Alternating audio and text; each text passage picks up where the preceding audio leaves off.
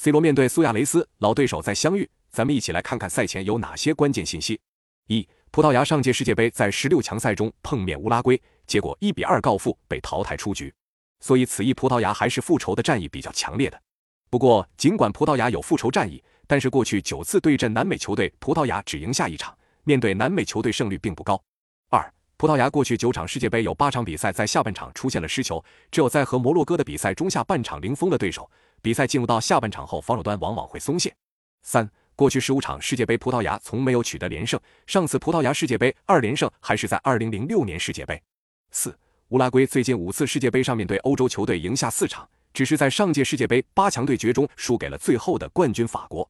五，乌拉圭此次征召的球员中，只有卡瓦尼和苏亚雷斯进球数超过十球，只有五人进球数超过五球。相比四年前，卡瓦尼和苏亚雷斯均老了四岁，阵容老化，青黄不接可能是这支乌拉圭最大的问题。六，乌拉圭虽然阵容有不少大牌球员，但是从上场比赛来看，乌拉圭球员之间配合不够默契，像从未踢过比赛的队友。七，除了上场踢平韩国。乌拉圭在此之前十五场世界杯比赛有十四场分出了胜负，那么本场比赛你更看好谁？